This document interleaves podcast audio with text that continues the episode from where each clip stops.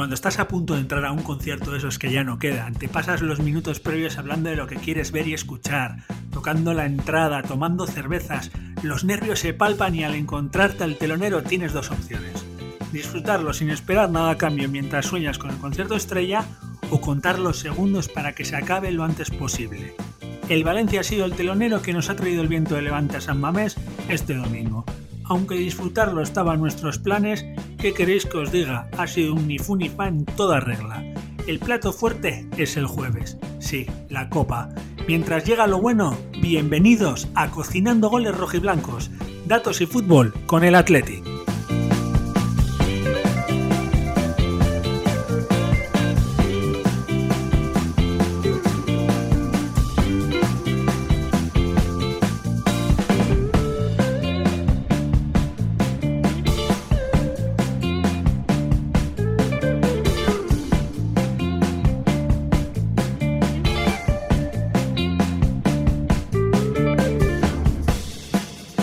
Bienvenidos una vez más, como solemos decir desde la introducción hasta cuando conectamos con mis compañeros, a todos vosotros los que nos estáis escuchando tras este partido contra el Valencia. Hoy por fin tengo esa alineación titular, esa alineación que el antiguo entrenador y este ya parecen que se la saben de memoria. Pues por fin han vuelto conmigo. A mi izquierda tengo al Gary que se ha tomado la semana libre, aunque sé que ha visto los partidos. ¿Qué tal, Gary? ¿Qué tal estamos? Hola, Joshua. Encantado de volver aquí para hablar del Atleti. Has visto, tienes la silla caliente, te hemos puesto aquí una cervecita y unos canapés. Bueno, te los habrás puesto tú porque yo estoy contigo, pero te hemos tratado bien, ¿eh? Bueno, he de decir que el sustituto que tuve eh, tuvo un gran papel, así que tendré que estar a su nivel. O si no, te puedes tomar otra semana libre porque si sale una semana así con una clasificación a semifinales, yo no tendría ningún problema. No te lo tomes a mal, Gary, ¿eh? es cuestión del Atleti. Yo lo que tú mandes, si hay que hablar del Atleti, yo soy el indicado. Ahora tú decides quién, quién es el titular y quién es el suplente. No, lo mío es pura mufa, Gary. Lo decía por el tema de tener suerte. Y si, oye, si nos da suerte que Julian esté aquí eh, y nos clasifica a una final y nos hace ganar la copa, lo siento mucho, Gary, pero te vas de vacaciones y sé que lo harías con gusto. Hombre, en ese caso cedo mi asiento totalmente a Julen, eso ya lo sabes. Lo sabes tú y lo sabe él también. Queda grabado. Y en mi otro lado está el hombre que se fue de vacaciones a la costa, que ha estado de elecciones, que si terremotos, ha desaparecido durante semanas y no hemos escuchado nada de su gritrómetro, aunque Julen, que la ha estado sustituyendo y volverá a aparecer más veces, Gary también nos ha dicho más de una vez que le gusta gritar delante del atleta, ¿eh? así que tampoco hemos tenido ahí mal gritómetro bis. Hola. César, ¿qué tal el temita en Ecuador? ¿Qué tal el retorno? ¿Cómo te ha tratado estas semanas de vacaciones? ¿Te ha crecido el pelo? Eh, sí, bastante. bastante, bastante. Ahora ya parezco alguno de los grandes animadores del Conquistador del Caribe. El Conquistador del Caribe. ¿Todavía siguen haciendo esas cosas, Ari? Por supuesto, acaba de empezar la nueva edición. Es un programa que hay que ver. Si hay que ver al Atleti, hay que ver el Conquistador del Fin del Mundo. Creo que van por la edición número 14. O sea, van a llegar, van a cotizar más años los del Conquistador del Fin del Mundo que yo a este paso. Pero bueno, nosotros vamos a dedicar a lo nuestro, que es hablar del Atleti, que eso se nos da muy bien y además nos gusta hacerlo. Como siempre arrancamos con la previa, y cuando arrancamos con la previa nos gusta siempre hablar de los dos equipos. Lo uno que tiene que uno lo seguimos todos los partidos, que es el Atleti, y lo tenemos bien mascado porque esta vez hicimos podcast que está muy bien sobre la Copa del Rey y ahora nos toca el Valencia. Ari, el Valencia tiene un nombre, Peter Lim. Cuéntame de dónde vienen y a dónde van. Menudo, menudo jilguero llevan dentro, ¿no? Pues sí, pero bueno, con el Valencia nos podemos remontar a la época de Marcelino o podemos remontarnos a los últimos partidos. Tienen terremoto desde hace dos años, yo creo, ¿no? Ahora es un equipo que, bueno, ya sabemos cómo es Peter Lee, un empresario más que ha decidido deshacer el equipo, eh, vender todos los jugadores que tenía y este año, eh, pues no ha sido la excepción. Ha vendido a sus piezas clave y creo que, que solo se han quedado jugadores importantes como Carlos Soler o Maxi Gómez incluso Gallá, ¿no? En la banda izquierda. Pero a partir de ahí, eh, pues es un equipo bastante vulgar, diría yo, un equipo de mitad de tabla para abajo y viendo los resultados que está ofreciendo en los últimos, en los últimos tiempos, creo que va a luchar por el descenso, a pesar de que ahora tiene un colchoncito con la zona de descenso y no está muy lejos del atletito, hay que decirlo. A un punto. A un punto sí, pero la sensación que me transmite a mí es que como los de abajo empiecen a ganar, que lo suelen hacer a final de temporada, el Valencia se, va a complicar mucho su permanencia en, primera división. Tú al final, Gary, eres de los que piensa que el contexto también es importante, ¿no? Para los resultados. Sí, por supuesto. A ver, es un equipo que institucionalmente está tocadísimo. El propio entrenador eh, lleva criticando, se le ve apático, el Javi Gracia me refiero, apático desde el principio de temporada, no está de acuerdo con las decisiones que se toman en, en la directiva y no le veo cómodo dirigiendo a ese equipo. Creo que llegaba al Valencia con un proyecto interesante y desde el primer día se le cayó. Por lo tanto, eh, con esas condiciones, me vuelvo, a me vuelvo a repetir, es un equipo que va a luchar por el descenso o va a estar cerca de esos puestos. Hoy ya lo, acabaremos viendo. Hoy nos ha dado guerra, pero también, como hablábamos ahora de temas de contextos, ellos institucional, nosotros hemos venido con un contexto del que vamos a trabajar entre los tres en los próximos minutos, que también era complejo. Pero para llegar a ese complejo, para ese complejo, perdonar, contexto, el Valencia llegaba con tres partidos los últimos, perdiendo dos de ellos, César, el Atlético y el Sevilla, y uno lo ganó contra el Elche. ¿Tú estabas confiado de lo que iba a pasar hoy o tenías dudas? ¿Cuáles eran las sensaciones del César? ¿Estaba preparada la garganta o no? Que era de antemano un partido complicado por el nombre del Valencia, más no por la actual plantilla. El envión que tenía el Athletic en Copa del Rey, en Supercopa y en, y en la Liga me daba como claro favorito el Athletic. Pero bueno, fue un partido complicado y extremadamente parejo. Vamos, que no habías calentado las cuerdas vocales, ¿no? Hoy, estaba, hoy te esperabas, aunque estás diciendo que es extremadamente complejo, no te esperabas lo que, que en el fondo es lo que no ha pasado. Tampoco ha sido extremadamente duro tu retómetro, yo creo. Sí, no, no, no. Para mí el partido estaba controlado hasta cierto punto, hasta, hasta el empate del Valencia. Hasta que se descontroló, lo que pasa siempre. Sí. Al final veníamos, era un partido resaca, que le llamo yo. Vienes de un subidón de adrenalina, como es las, las, el partido contra el Betis, la prórroga, los penaltis, y te encuentras con un Valencia, pues con el equipo cansado, que eh, al final es un partido que te interesa menos. Vienes un poco de saturación de tantos partidos. Nosotros los aficionados y los jugadores también al final. Sí, ahí quería entrar contigo, Gary, porque ahí iba a entrar yo con el melón del contexto, porque claro, es lo que dices tú, ¿no? Vienemos con un partido de muchísima adrenalina, tanto para los jugadores como para nosotros, de semanas donde ha habido muchas emociones para lo bueno y para lo malo, con una, victoria terrible contra el Barcelona, una derrota que duele contra el Barcelona, partidos de eliminatoria de Copa que han hasta lugares insospechados a veces. Y también ha conseguido que nuestros cambios de alineación de hoy, te quería preguntar si los consideras que han sido retoques para dar descanso o realmente han sido, por desgracia, necesarios de todo el trajín que llevábamos, porque ha tenido que cambiar a varios jugadores titulares, exceptuando a Yuri, que ese sí que sido un cambio más, yo creo que de rotación, por bajas. Ese contexto al que traíamos, Gary, explícamelo un poquito como estabas explicándolo ya. Sí, pero entiendo que las dos, las dos posiciones que marcas son un poco lo mismo. Al final, tú puedes rotar porque los jugadores llevan una tralla terrible, o puedes rotar porque tácticamente o Marcelino considera que necesitan descanso. Al final es, es lo mismo. Eh, los, en esta temporada en el que, sobre todo el mes de enero, que por suerte hemos avanzado mucho en Copa, pues la carga de partidos es brutal.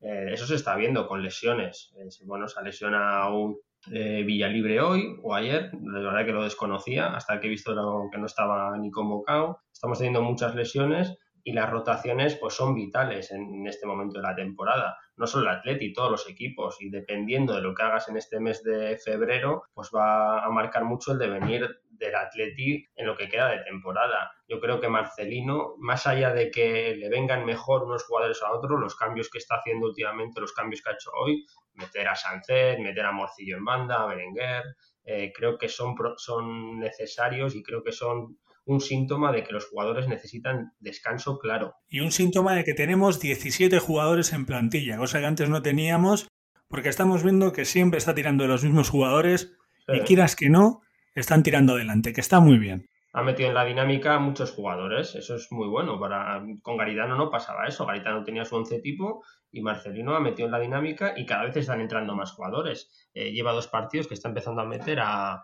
a Unai López. Que lo teníamos un poco en el olvido. Pues bueno, pues otro jugador más para la causa. Todo eso siempre es bueno para el Atlético. Claro, es, es así. Y hoy vamos a hablar de la causa. Y de luego la condición final, que no sé cómo se dice en castellano, yo siempre digo Ondorio en euskera.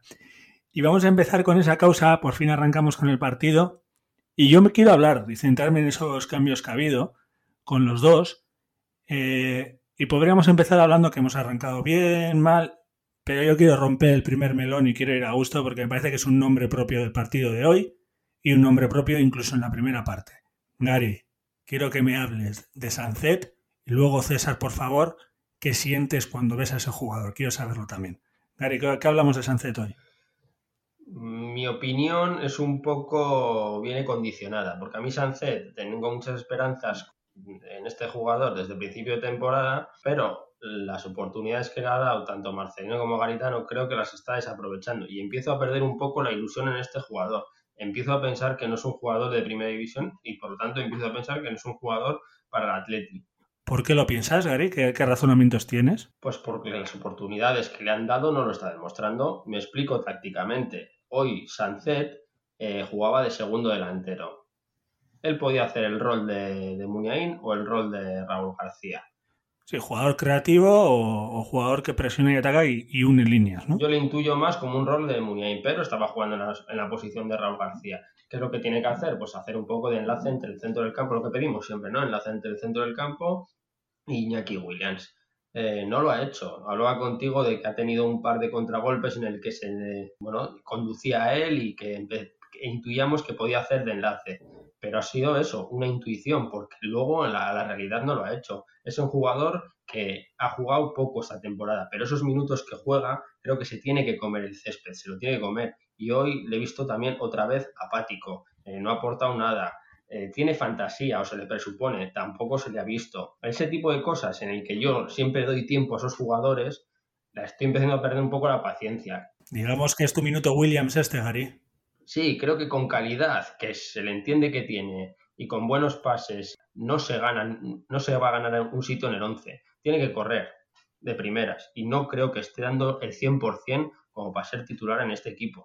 Cuidado, César, que te van a quitar el minuto Williams, ¿eh? Te va a quitar el minuto Williams Egari y le va a llamar minutos Sancet. No, empiezo a pensar que le, que, le vendría bien una salida, una salida, no una, una, cesión. Como hemos tenido, hemos sacado del equipo a Íñigo Córdoba, al Alavés, pues bueno, Sancet creo que tendría eh, pretendientes en primera división o en un buen equipo de segunda división para que se curta. Bueno, César, ¿y tú qué opinas? Comparto la visión con, con Gary. No me parece que haya tenido su mejor presentación. Lastimosamente perdió una opción clarísima de gol que habría cambiado totalmente el partido. Y de eso hablaremos más adelante también porque, porque hay que hablarlo, sí. Te hablaba más de en cuanto a sensaciones si tú le meterías en tu minuto Williams o no le meterías en tu minuto Williams. La verdad no. Eh, al final es un chico que tiene 20 años, que todavía está en formación. Creo que le haría bien tener más continuidad en un equipo fuera de, del Athletic por ahora. Porque no le veo espacio ni en los 11 titulares, ni en los 14 que se juegan normalmente, y tampoco en los 16 que por cuestiones del COVID se permite esta temporada. Bueno, pues me alegro mucho que estéis de acuerdo los dos eh, en algo que normalmente cuando hacéis el minuto Williams siempre alguno dice una cosa y el otro le, le corrija, así que esta vez habéis vuelto bien juntos y me alegro mucho. Y os he preguntado por el tema Sancet porque considero que hoy es un fiel reflejo del partido del Athletic. ¿Por qué os comento esto? Yo creo que hay dos cambios específicos y la suelto ahí dentro para que lo comentéis vosotros en el partido de hoy. Y es uno de ellos, como ha dicho Gary, de qué juega Sancet, si de Raúl o de Muniain pero para jugar de Muniain, el Atleti tiene que ofrecer un juego Muniain.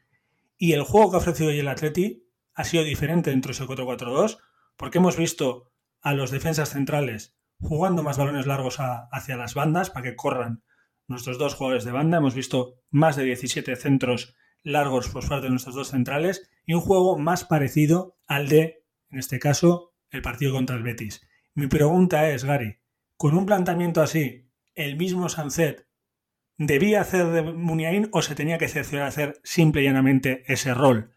Y si el Athletic ha hecho este rol o este juego específico porque faltaba Muniain o porque el Valencia le pedía hacer un juego así porque es un equipo muy parecido al de ellos. Tu pregunta larga, ¿eh? Si quieres te la, te la, pongo más corta. No, te he entendido perfectamente.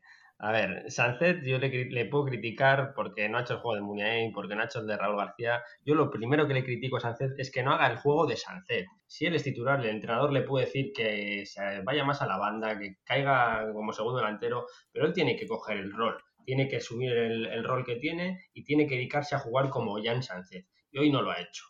¿Y cuál era el rol de hoy de Sunset? Por eso te he preguntado. No lo sé, tiene que demostrarlo, a eso voy tiene que demostrar, tiene que demostrar que es un jugador de primera división y tiene que decir, yo juego como Sánchez, no vengo a cubrir a Muñain o no vengo a cubrir a Raúl García. A eso me refiero, con que tiene que dar un pasito adelante. Porque presuponemos que tiene mucha calidad, presuponemos que tiene planta, presuponemos todo, pero no lo hemos visto todavía, o al menos yo no lo he visto. A que no está adaptado al juego de Marcelino en estos momentos. Pero tampoco al de Garitano, no está metido en el bloque que está haciendo Marcelino, ni tácticamente, ni, y creo que ni, voy a decir ni psicológicamente, aunque la palabra psicológica no es, la más adecuada. Eh, creo que está fuera en estos momentos. El planteamiento que ofrecía el Garitano de balones a las bandas, que lo ha hecho mucho, porque hemos, ese juego que ha hecho hoy, ¿lo ha hecho, tú crees, porque faltaba Muniain o porque le venía y Sancet al final ha sido... A ver, vamos a ser sinceros todos y yo lo voy a decir claro. Yo creo que Sancet juega hoy por las bajas no porque tácticamente sea necesario. Partiendo de eso, el juego que ha ofrecido hoy el equipo ha sido un juego que le venía bien a Sancet para poder ejercer su juego. Bueno, el Atletia jugó 4-4-2. Eso no ha cambiado. Lo que, han, lo que, han, cambiado han sido las bandas, que han jugado Morcillo por un lado y Berenguer por el otro. Normalmente juegan Muniain, sí, normalmente juegan Muniain por un lado y Oscar de Marcos por el otro. ¿Qué es la diferencia? Que Muniain y Oscar de Marcos normalmente tiran hacia adentro los dos que han jugado hoy, que son Morcillo y Berenguer, han jugado en su, en su pie, con su pierna buena, entonces han llegado más a la línea de cara, aunque hayan llegado poco hoy, pero es la intuición. El, el, planteamiento es el mismo, te cambian los jugadores, por eso me dices que los centrales tiran muchos balones hoy en largo, posiblemente porque Muniaí no, no, se ha asociado tanto con el centro del campo, entonces la carga de, de sacar el balón le ha caído a los centrales. Sancet, Sancet, que no, no está. Para lo digo para los eh, oyentes. ¿eh? No. Al no estar Muniain, ha caído la carga de sacar el balón más a los centrales porque no se ha asociado, a eso me refiero. Eh, Morcillo y Berenguer para mí han jugado un buen partido y se les podía achacar que hubiesen jugado un mal partido como ha hecho Sancet, pero para mí han jugado un buen partido dentro de sus posibilidades. No se han complicado o sea, que puede ser que lo que ha ofrecido hoy Marcelino ha sido circunstancial a lo que se ha encontrado, otra vez el contexto, y que también tal vez esa falta de participación en diferentes aspectos de, de Sancet haya podido también obligar al equipo a buscar otro tipo de soluciones como pueden ser el, el tema de las bandas, ¿no? yo creo que Primor ha, pre ha preferido Marcelino hoy eh, dar prioridad a las bandas que al juego interior. Eso está claro, pero por el perfil de jugadores que tenía en el banquillo y ha tenido que jugar hoy, ni más ni menos. En ese, punto no le puedo achacar todo a Sancet. O sea, Marcelino ha metido un 4-4-2 con dos bandas claras y el juego ha tenido que circular por ahí. No, te lo preguntaba porque en el fondo creo que ha sido, y lo, lo has especificado tú ahora, ha sido un espejo de lo que las circunstancias que tenía el Athletic y lo que se ha encontrado y cómo ha actuado, ¿no? También era bonito también explicar un poquito cómo hemos visto ese diferente, ese plan B que también tiene el Athletic en su arsenal, que oye, que nunca se sabe si se puede utilizar en un partido contra el Levante, por ejemplo, en semifinales, y quienes pueden tirar por ahí, ¿no? Es muy válido. De hecho, hoy el Valencia jugó con un 4-4-2 calcado al Atleti. Parecían dos equipos idénticos en ese sentido. Yo es lo que iba a preguntarle a César, a ver si había sido capaz de discernir cuáles de los dos era, era el Athletic, porque parecían iguales los dos, ¿eh, César? Sí, la verdad, sistema espejo 4-4-2 recontra marcado de ambos equipos, con dos volantes de contención, dos laterales que intentaban dar centros y dos delanteros. Creo que en ambos equipos tuvieron poca participación. ¿Hasta qué punto creéis, vosotros dos chicos, hasta qué punto creéis que la falta de Muniain nos está afectando en que se nuble el equipo en el último cuarto de cancha? Porque hablamos de que también hubo pocos tiros en, tampoco hubo muchos tiros en el partido contra el Betis. En el partido anterior que tampoco jugó Muniain en los anteriores contra el Alcoyano y el Ibiza tampoco estuvimos primeras partes bastante fluidas en el aspecto ofensivo. ¿Tan importante es el 10? Sí, por supuesto, pero bueno, es como quitarle a Messi al Barcelona, a Oyarzábal a la Real, perdón, o a Silva a la Real, o al Real Madrid, pues eh, porque no está en un buen momento. Al final tú quitas a tu hombre enlace, a tu, a tu capitán, y evidentemente se te tiene que notar pero esa es la valía luego del entrenador, que te falta tu jugador clave, bueno, vamos a reconvertir el equipo para que el equipo siga jugando bien. Esa es la valía del entrenador. Y oye, ha habido momentos en los que ha jugado muy bien, ¿eh? que también hay que, hay que decirlo, y en uno de ellos ha venido el gol. Que ha venido el gol de un contragolpe, donde en cierto modo ha participado Sancet, porque estaba ahí. Pero quiero que me hables tú, que has sido un jugador de, fútbol, Gary, y que cuando te dejen otra vez volverás a jugar al fútbol. Gary, ¿cómo ha sido ese contragolpe? ¿Qué te ha parecido? Y si has visto diferente a contragolpes que se tiraban anteriormente. Para mí ha sido un contragolpe clásico, lo hablaba con un amigo también.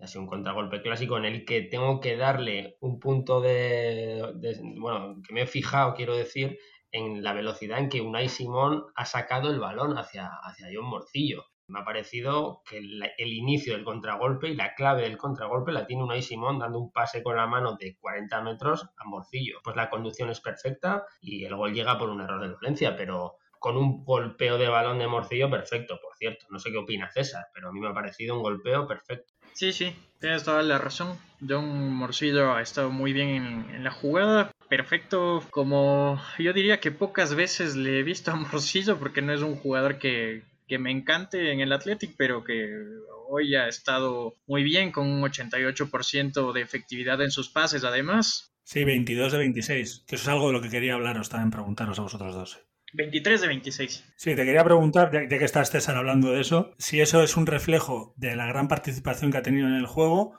o si también es un reflejo de que es un jugador que lo que hacía era apoyarse rápido para poder salir jugando en velocidad que es lo que ha aprovechado el Athletic. Yo lo he visto más así, como la segunda opción que has dado tú. Desprenderse rápido del balón, pero efectivamente. Y salir jugando de la mejor manera posible. Al final, él eh, estadísticamente es el que porcentualmente con Iñaki Williams estuvieron mejor en, en pases. Y en cuanto a cantidad de pases, Íñigo Martínez con Dani García y Unai Núñez. Sí, al final la construcción, como hemos dicho anteriormente, venía de atrás por los diferentes factores con los que hemos debatido y discutido eh, Gary y yo. En esos pases que hacía vencedor, perdonad, casa ya, ya he hecho el spoiler, en esos pases que hacía Morcillo, participaba vencedor. Y ha habido un momento, hablando con Gary por WhatsApp, que me has dicho que veías algo diferente en la posición de vencedor en los anteriores partidos. ¿Podrías comentar qué es lo que has visto diferente y qué es lo que ha propuesto distinto dentro de ese 4-4-2 Marcelino hoy? Sí, yo creo que Marcelino, conocedor del Valencia porque les ha entrenado a sus jugadores, eh, sabía que la pieza clave del Valencia es Carlos Soler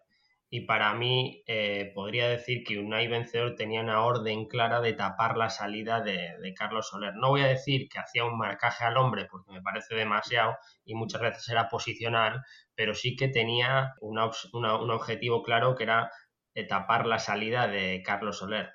¿Qué es lo que pasa? Que eso hace que Unai Vencedor normalmente que juegue en 30 metros, pues hoy ha tenido que jugar en 50 metros, porque Carlos Soler aparece tanto en la salida del balón del Valencia como en, las llegadas del Valencia. Es decir, es un jugador todoterreno que juega en las dos áreas. Eso ha perjudicado a Unai Vencedor porque ha tenido que hacer muchos más metros de los que suele ser habitual. Es otro rol que tiene Vencedor. Está aprendiendo, creciendo como jugador y hoy a mí me parece que lo ha hecho muy bien en, en tapar la salida de Carlos Soler le ha secado en la primera parte, en la segunda parte pues estaba más cansado y supongo al final que Carlos Soler se ha hecho más grande, pero le ha tapado perfectamente. Un nuevo rol para vencedor que está creciendo como jugador. Sí, ¿no? que además eh, hemos estado hablando también el tema de, los porcentajes que ha dado César, que a veces no hay que quedarse solo con, el porcentaje, hay que quedarse cómo se dan esos pases también. Hoy ha bajado mucho, a un 76% de lo que él nos tiene habituados, que habitualmente es casi un 90%, pero claro, ahí entraba en juego dónde estaba siguiendo a, en este caso no me sale el nombre, Carlos Soler, perdonar, pero también que ofensivamente estaba más adelante, ¿verdad, Gary? Sí, pero es por lo que digo al final, tú tienes que salir con Carlos Soler y al ser un todoterreno, pues Carlos Soler también juega de medio centro. Entonces, la posición de un vencedor, que normalmente es el que se suele intercalar entre los centrales del Atleti, hoy ese, ese rol lo ha tenido Dani García. Ha sido Dani García el que se quedaba estancado, digamos, o clavado, y Unai Vencedor ha sido el que más movilidad ha tenido. Por eso le hemos visto aparecer en tres cuartos, en, tres cuartos y por eso ha fallado muchos más pases, porque normalmente los pases que da Vencedor son de seguridad. Hoy ha tenido que arriesgar más y por eso la, estadística de, de, pases acertados pues le ha bajado. Pero es normal, o sea, es un dato normal y propio del partido. Y necesario también, ¿no? Tener un medio centro que tenga varios... Necesario, sí, sí. Sí, varios registros. Mi pregunta es, ¿qué sensación te ha dejado vencedor? Es uno de, uno de los jugadores del partido. ¿Cómo le ves en esa posición relativamente nueva? Hoy, le, hoy yo le he visto como soldado de Marcelino. Ha hecho lo que tiene que hacer Marcelino, pero para mí, vuelvo a decir, ha crecido como jugador hoy y ha hecho otro buen partido. No puedo decir nada malo de vencedor, así como de otros jugadores sí, de vencedor no puedo decir nada malo, porque cada día me demuestra que es jugador de primera división y jugador con mucha calidad eh, para el Atleti, vamos. Me alegro. ¿Y con qué sensación, dejando lo táctico a un lado, en análisis, con qué sensación se ha ido César a la de la primera parte del descanso? ¿Qué sensación le ha dejado el equipo? Tranquilo, con ganas de, de más goles, tenías miedo al peligro del empate, ¿qué, qué sensaciones tenías? Específicamente por el resultado me iba feliz porque nos íbamos en ventaja, pero luego viendo cómo se desarrolló el partido un poco intranquilo, al final el Athletic directamente remates a puerta en la primera parte no tuvo, no tuvo, el, el gol termina siendo un autogol y eso es preocupante, siendo local tienes que tener, según mi visión, al menos tres o cuatro remates claros a puerta por partido. Eso quiere decir que tienes que tener al menos uno o dos por etapa. Y, bueno, el Athletic no, no tuvo, no tuvo. Era un partido, como ya lo he dicho antes, extremadamente parejo. Y en cuanto a resultados, yo soy de la idea de que conviene más perder de visitante y ganar de local que empatar y de vuelta, porque al final es un punto perdido para ambos equipos que se queda ahí y que favorece al resto. Sí, eso por... tendremos que hablar de ello cuando acabemos porque ha llegado el empate en la segunda parte. Y quería preguntaros, en particular, pues te voy a preguntar ahora a Gary a ti, ¿has visto algún cambio eh, por parte tanto del Valencia del Atleti en la segunda parte o el guion seguía siendo el mismo y simplemente un gol puntual, porque al final un córner es, puntual, ha cambiado todo? Para mí el guion ha sido, ha sido el mismo que en, la, segunda parte. Lo que pasa que es lo que venimos diciendo, que el Atleti viene de jugar una prórroga, un partido a penaltis, un partido con adrenalina y es normal que se, que se te caiga el equipo en la segunda parte. Hay, que decir que el Valencia, para ser un equipo que ha venido descansado eh, y un equipo con que se está enfrentando a un Atleti con suplentes, no ha aportado nada. Eh, tengo que decir que es más pro del Atleti el partido que ha hecho, la segunda parte que ha hecho, a pesar de que se haya caído el equipo, que del Valencia. Era normal que el tachuchase el Valencia en la segunda parte, pero lo vuelvo a decir, por el estado físico del Atleti, no por el juego del Atleti, que hoy ha pasado a un segundo plano. Sí, hoy la gasolina estaba demasiado cara para el Atleti, Exacto, exacto. Ya nos iremos recuperando, pero yo en mi opinión hay que dar, igual soy un poco copero, voy a decir, pero hay que dar prioridad absoluta a la Copa. Sí, es algo que, llevas diciendo ya varias semanas, incluso antes de llegar a semifinales, que oye, que eso quiere decir que tenías confianza de llegar a, esos puntos y me alegro un montón. También porque veías que no íbamos a llegar arriba y cada vez se está viendo más. La clasificación con la que acabamos este partido es a cinco puntos del descenso. Sí, como bien ha dicho Gary, que yo creo que tampoco hay tanto peligro si se mira equipo por equipo, pero arriba se nos están escapando cada vez más. Y oye, pues eh, es una razón más para, para tirar en eso, ¿no? Para tirar el pensamiento a la copa. Yo también quería hablar un poquito con César para cerciorar casi casi esa sensación que tenemos que hay una plantilla larga pero que ya está específica.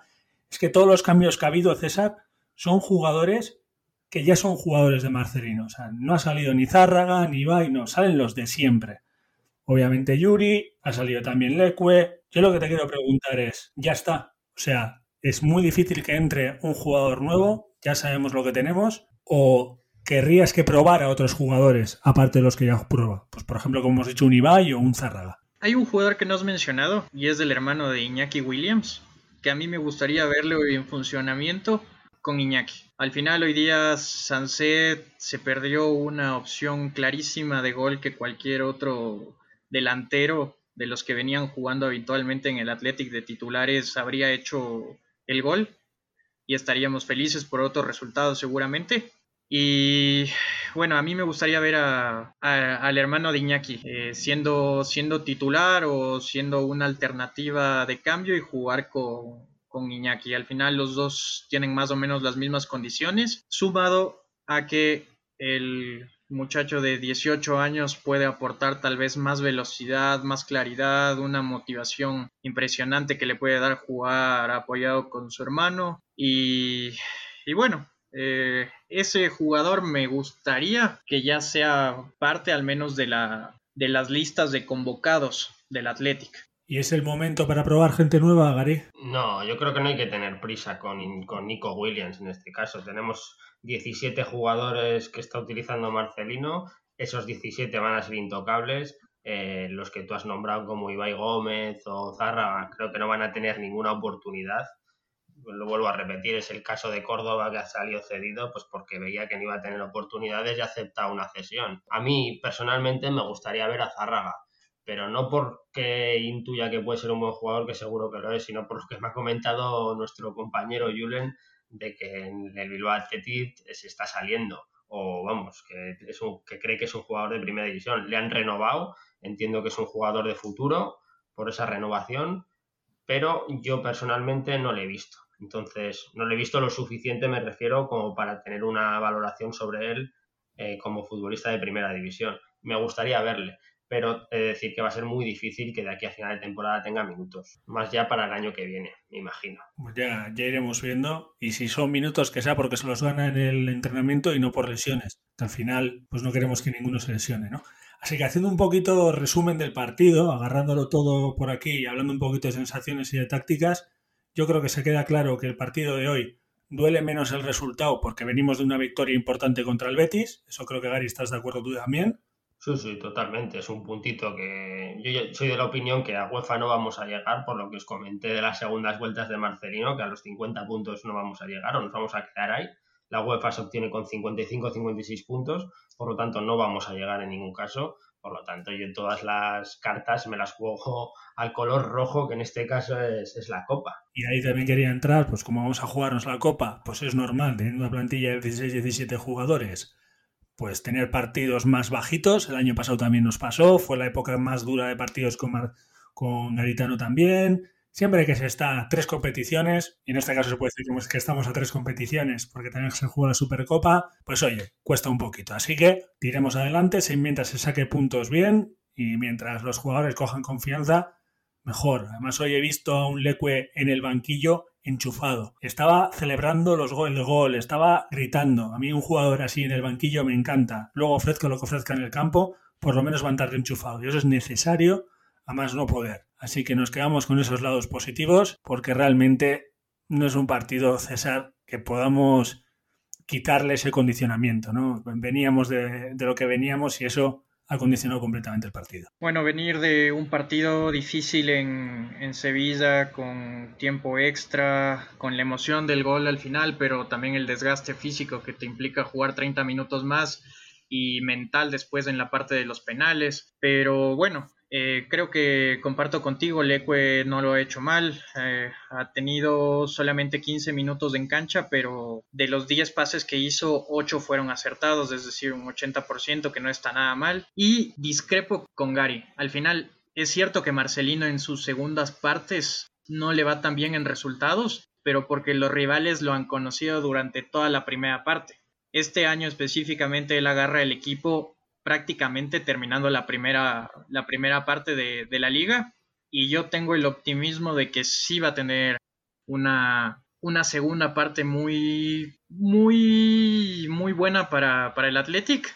y a mí me encantaría que el, que el Athletic llegue a, a UEFA Europa League. Yo sé que vamos a llegar a Europa League, pero vamos a llegar por la Copa del Rey, porque estoy con Gary por un razonamiento lógico. César, estamos a 10 puntos de la Real Sociedad y, solo y con un partido menos que es contra el Atlético de Madrid. Así que en estos momentos a 10 puntos. No voy a hacer ninguna resta ni ninguna suma. A falta de 17 partidos, es muy difícil remontarme a la Real Sociedad 10 puntos. Quitando de las segundas vueltas de, de Marcelino. No, y piensa que las finales son en abril. Hasta abril vas a estar centrado en la Copa del Rey. A partir de abril bueno, puedes venir con el subidón de haber ganado dos trofeos, uno on, o con el bajón de no haber ganado ninguno, y a partir de ahí te va a empezar la remontada hacia esos puestos europeos. No creo que le dé tiempo al Atlético. Y que además ahora van a empezar, no, también lo creo, y además empezamos, está el tema no solo de, los dos finales, o, si hay dos finales, o lo que sea, es que también el mercado, bueno, si al final es lo que dices tú, Gary, todo va a estar muy comprimido y no hay plantilla para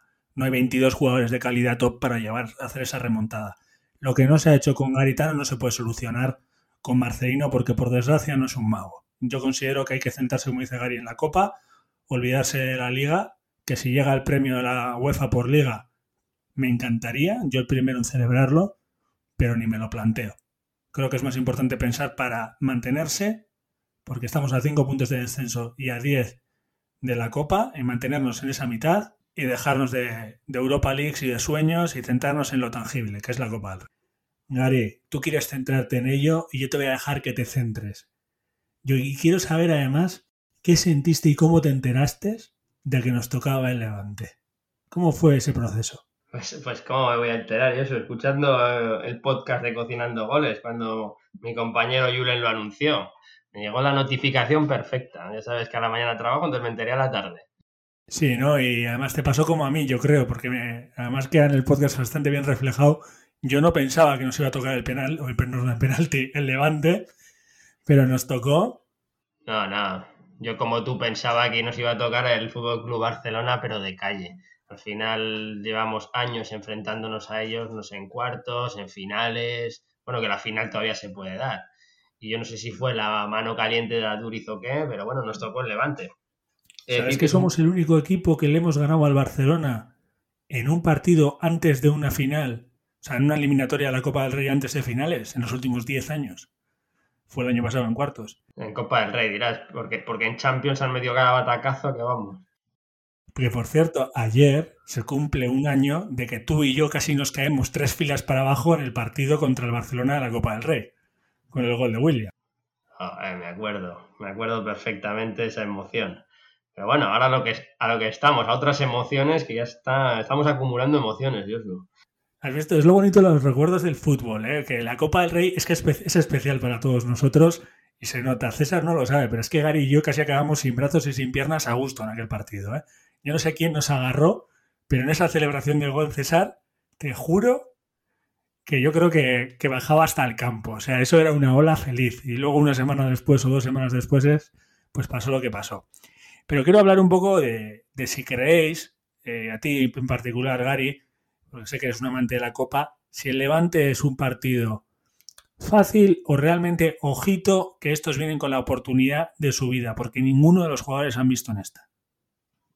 No, no, de fácil no tiene nada. Es una semifinal de la Copa del Rey. Un partido fácil no va a ser. Además empieza partido de ida y vuelta, el primero en San Mamés, el segundo en el Ciudad del Levante. El Levante es un equipo que viene con la misma trayectoria del Atleti, ¿no? Su entrenador ha estado en duda hace cinco o seis jornadas y desde que, vamos a ver, que le pusieron entre la espalda y la pared han empezado a ganar partidos otra vez. Eh, ganan, vienen de ganar en el Bernabéu, bueno, en el Bernabéu no, en el en Valdebebas al Real Madrid, eh, y, vienen de ganar al Villarreal en un derby en Copa del Rey a su eterno rival, por así decirlo, o a uno de sus rivales de la comunidad, eh, para pasar a semifinales por primera vez en su historia, creo. Eh, es un partido dificilísimo porque ellos van a llegar de motivación a tope. Es un partido muy parecido, yo creo, al del año pasado contra el Granada. Muy parecido va a ser. Pues esperemos que no haya tanto susto. yo quiero también meter aquí un pequeño no sé si debate de ahora del fútbol moderno o qué, y a ver qué opináis los dos, en este caso te voy a preguntar primero a ti, César, es el tema de los goles fuera de casa, sí o no, en los torneos de, ida y vuelta. Y es que yo opiné en el anterior podcast que para mí es una ventaja jugar el partido de, casa el, primero, el partido de ida ser en casa. ¿Tú qué opinas? ¿Eres de los que, como siempre, opinaba que el partido de fuera mejor, se, perdón, el segundo partido mejor fuera? ¿O, ¿O crees como yo que esos valores de fuera de casa ya no tienen el mismo valor que antes? A ver, para mí siempre es mejor cerrar de local. ¿Por qué digo esto? Porque siempre en el primer partido tú tienes la oportunidad de salir a atacar. Y si eres visitante y haces dos goles, por ejemplo, después puedes administrar y manejar de otra forma tu partido de vuelta. Pero si eres local y terminas con un empate en dos goles, por ejemplo, en la vuelta tienes que ir a ganar de visitante. Entonces, eh, para mí siempre es mejor cerrar de local. Y el gol de visitante creo que es importante por el tema del espectáculo. Estamos lastimosamente en una época en la que el fútbol, por el miedo a perder de muchos equipos, vemos unos espectáculos horrorosos de 0-0 entre equipos que valen 700 millones de euros Entonces el gol de visitante al final es algo que es bueno para el espectáculo. Bueno, los 700 millones de euros no va a pasar entre el Atleti y el Levante, eso está clarísimo. Y quiero tocar ahí a mi izquierda a ver qué opina Gary, porque yo sigo pensando que como está la situación, con coronavirus y con todo, jugar fuera no es ninguna, o sea, jugar ese partido de vuelta en casa no es ninguna ventaja. Todo lo contrario, no sé qué opinas tú, Gary. Pues yo en esta ocasión estoy con César. Al final, bueno, es que lo ha explicado perfectamente él, no tengo ni una coma que más que aportar. Eh, al final, si tú juegas en casa primero, tienes que jugar un poco a más, pues contenerte un poco, pero como recibas un gol en contra, pues ya tienes que salir a ganar porque tienes que ir al, al campo rival en la vuelta en el que vas a tener que hacer un gol ya. Es un poco, al final, eh, yo creo que es mejor jugar el segundo partido en casa, o sea, acabar como local, como dices, César. Pero siempre va a depender, sé que lo que voy a decir es una obviedad, ¿no? Pero siempre va a depender del resultado del primer partido. Hombre, si es un 0-0, es lo que tú dices. Es mucho mejor jugar de local el primer partido e irte con un 0-0 al, al, segundo partido. Pero yo históricamente pienso que es mejor jugar de, de, local el segundo partido y así, así lo creo, vamos. Yo sigo pensando que con el coronavirus no importa, así que me quedo solo en esta lucha, la he perdido, pero espero que no pierda el Atleti la semifinal. Juegue primero en casa y juegue luego fuera. Pero para eso, primero hay que jugar un partido, que es el de casa. Y es la semana que viene. Bueno, en este caso es el jueves. Yo quiero un resultado de porra. Y tranquilo, César, que sé que me estás diciendo por detrás que quieres dar el marmitaco y quieres dar el sartenazo, lo vamos a dar después. Pero ahora quiero la porra. Gary, dame una porra, por favor.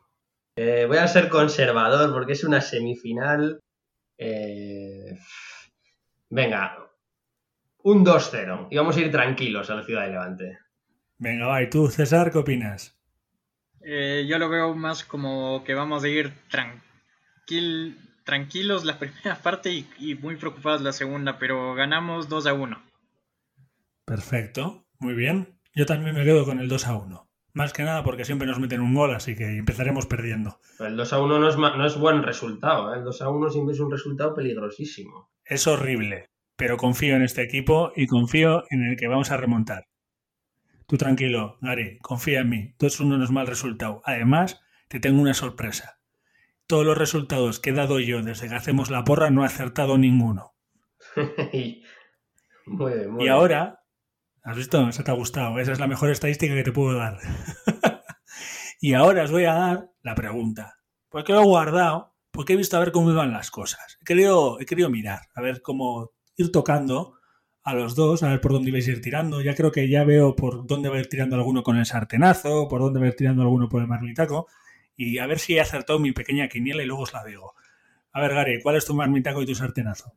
¿Por qué? ¿Por dónde quieres que empiece? Uno creo que es, que es obvio, ¿no? A Sancet, ¿no? Nada, a ver, empiezo por el sartenazo que por lo que me he expuesto hoy creo que es obvio. No tengo nada, no tengo nada en contra de Sancet Creo que es un jugador que si se lo cree puede empezar a crecer, pero a día de hoy eh, no se lo cree o no está aportando lo suficiente. Para mí el sartenazo del partido concretamente es para, para Ollán Por ahora voy bien en mis apuestas. ¿Y el marmitaco? El marmitaco es difícil, es difícil, pero voy a dárselo, igual os choca un poco, pero se lo voy a dar a Berenguer. Berenguer es un jugador que con Marcelino no ha perdido la titularidad, hay que decirlo pero cada vez que juega me parece que es un jugador que aporta, un jugador que a veces juega mejor, otras veces peor, pero siempre está luchando y creo que hoy ha sido uno de esos partidos en el que Berenguer ha aportado más de lo que ha podido restar. Por lo tanto, se lo doy a Berenguer. ¿Consideras a Berenguer, Gary, que se puede llegar a convertir en un jugador multiusos? Cuando hago multiusos, no solo jugando en banda en el medio del campo, sino jugando en banda incluso atrás, porque lo que cubre campo y lo que ha cubierto hoy, que se ven los mapas de calor, es increíble. Sí, sí. Para mí, es más, creo que Berenguer puede ser un magnífico lateral derecho. Eh, algún día se dará cuenta Marcelino de lo que acabo de decir y no, tardar, no tardaremos mucho en verle de lateral derecho. bueno, ha hecho cuatro tacles, ¿eh? que también es, eso es muy de... Creo, creo que en el Torino ya jugaba de carrilero. Eh, así que no creo que tardemos mucho en verle en un 4-4-2, es diferente, ¿no? Pero en un 4-4-2 de lateral derecho. Dice la leyenda Gary que aquel que juega en Italia un tiempito y lo hace bien, tácticamente algo tiene que aprender. Así que no me Sí. sorprendería que el chaval valga para jugar en diferentes posiciones. Y bueno, y ahora voy a ir, la pelota va al otro lado. Esto no es el Australian Open, es el Cocinando Goles Open. Y el que tiene que hacer el resto es el César. A ver, Marmitaco y Sartenazo. El marmitaco para Unai Núñez, eh, haciendo un asterisco. Este partido ha sido una presentación muy regular de, de todo el equipo, o sea, sin grandes figuras y tampoco sin mal, malísimas presentaciones de alguien en particular. Y el sartenazo, eh, igual puede ser un sartenazo compartido, pero creo que me voy a inclinar por Valenciaga. Valenciaga me parece que en la segunda parte se quedó sin, sin aire y es por eso que salió reemplazado, a pesar de haber sido el capitán el día de hoy. Eh, creo que el, el, rol de capitán tiene que ser mucho más compenetrado con todo el equipo, más motivador y yo no lo vi así en, en los minutos que estuve en cancha. Gary, no te lo vas a creer, pero quiero admitir que he fallado con César. No he acertado el sartenazo. Decir Valenciaga hoy cuando ha estado entre algodones hasta el último momento, ha hecho un esfuerzo seguramente por jugar hoy, ha aguantado lo que ha aguantado. Pues bueno, tengo que decir que no estoy de acuerdo con César, pero bueno, es, es su opinión, vamos a dejarla ahí. A que no sabes quién pensaba yo que iba a decir César y me lo he estado guardando para no decir nada en el programa, a ver cuándo lo suelta César, a ver cuándo lo suelta César. El número uno creo que lo tenían en mente ustedes. Y yo digo yo, ¿va a decir algo de Unai Simón en el, en el gol o no va a decirlo? Yo me voy a quedar callado, me voy a quedar callado. Increíble que César no ha dicho nada de Unai Simón en el programa de hoy. Llegar y eso no me lo esperaba. Será porque no le ha dado motivos, ¿no? Porque Unai Simón viene, cre viene creciendo en el último mes. Pero es César Gary, siempre le gusta poner a Iñaki Williams o a Unai Simón en, este, en esta posición. Sí, sí, y ya que le hemos quitado a Garitano, pues... Pero oye, Valenciaga, lo dejamos así. No he dicho nada de él por las emociones y alegrías que nos ha dado en el último mes. Solamente por eso no, no lo nombré. Pero si vemos mucho, mucho, hilamos fino en la jugada del gol, creo que podía haberse lanzado al menos. Nada, César, nada. Venga, yo a lo tuyo. Ve, voy yo. ¿Has visto, Gary? Eh, eh, ¿Cuál es? La de mono, aunque se vista de seda, mono se queda, ¿no? Esto es igual. Bueno, yo voy a decir, mi marmitaco, yo se lo voy a dar a, vencedor. Se lo voy a dar a vencedor porque yo creo que ha hecho, que está mejorando un montón, está ofreciendo muchas cosas y hoy le he visto para mí, aunque se dice Gary que estoy enamorado ciegamente de él, ha hecho un partido muy bueno dentro de lo que cabe. Ha estado donde tenía que estar y el equipo nota cuando él no está. Incluso Vesga cuando ha entrado ha entrado potente, pero es que lo nota, da muchísimo en ese medio campo, intenta cosas, trabaja, no voy a decir más cosas, simplemente vencedor. Y Sartenazo es complicado porque no ha sido un partido de nivel alto por parte de ningún jugador y tampoco bajo del todo. Así que va a ser difícil dárselo a alguien y pensándolo, yo es que creo que se lo, se lo voy a dar a capa. Realmente porque no sé si ha estado medio lesionado, parecía en el partido, pero podía haber hecho igual algo más. No lo sé, es un poquito, está un poquito más bajo que los demás, pero tampoco creo que sea un partido para dar un sartenazo potente a nadie, ¿eh? es mi opinión. Pero bueno, es lo que hay. Así que ya vamos cerrando con las críticas, lo positivo, con lo bueno, con Gary y que ha cambiado, ha mutado el minuto Williams, se ha creado el minuto Sunset, con César que siempre vuelve a las andadas y acaba, aunque sea diciendo dos palabras de, de Unai Simón, conmigo tratando de tomar el pelo a todo el mundo y con los problemas técnicos, que es algo que me perseguirá toda la vida, pero bueno, eso ya hablaremos otro día. Chicos, se va acabando el programa, nos veremos el viernes de nuevo para grabar a poder ser la victoria del Atleti por 2-0, porque Gary sabe que si yo he dicho un resultado no va a ser. Y espero que paséis muy buena semana, tanto vosotros como los que nos escucháis. Así que muchísimas gracias y agur. Nada, tío, Josu. Has llegado hasta el final, ¿eh? Sabes que te ha gustado. Así que si estás en Spotify, suscríbete. Que estás en iVoox, suscríbete y dale al corazón y déjate un comentario, hombre. En Apple Podcast, pues más de lo mismo. Y si estás en el canal de YouTube de Cocinando Goles, también. Es que estamos en todas partes. ¿Que queréis oírnos hablar? Nos tenéis en Twitter, arroba cocinando goles. Y los vieja guardia en Facebook, cocinando goles también. Sé que es muy fácil, chicos. Nos vemos en las redes. Y lo más importante, Nos escuchamos tras los partidos del Athletic cocinando goles rojiblancos.